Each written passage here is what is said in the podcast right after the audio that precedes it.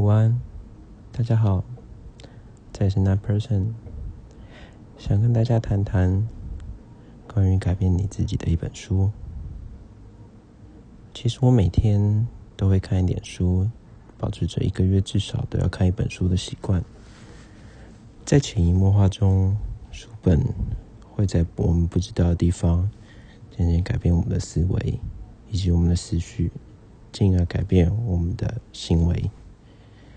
不知道你的心头里有没有一本改变你的书？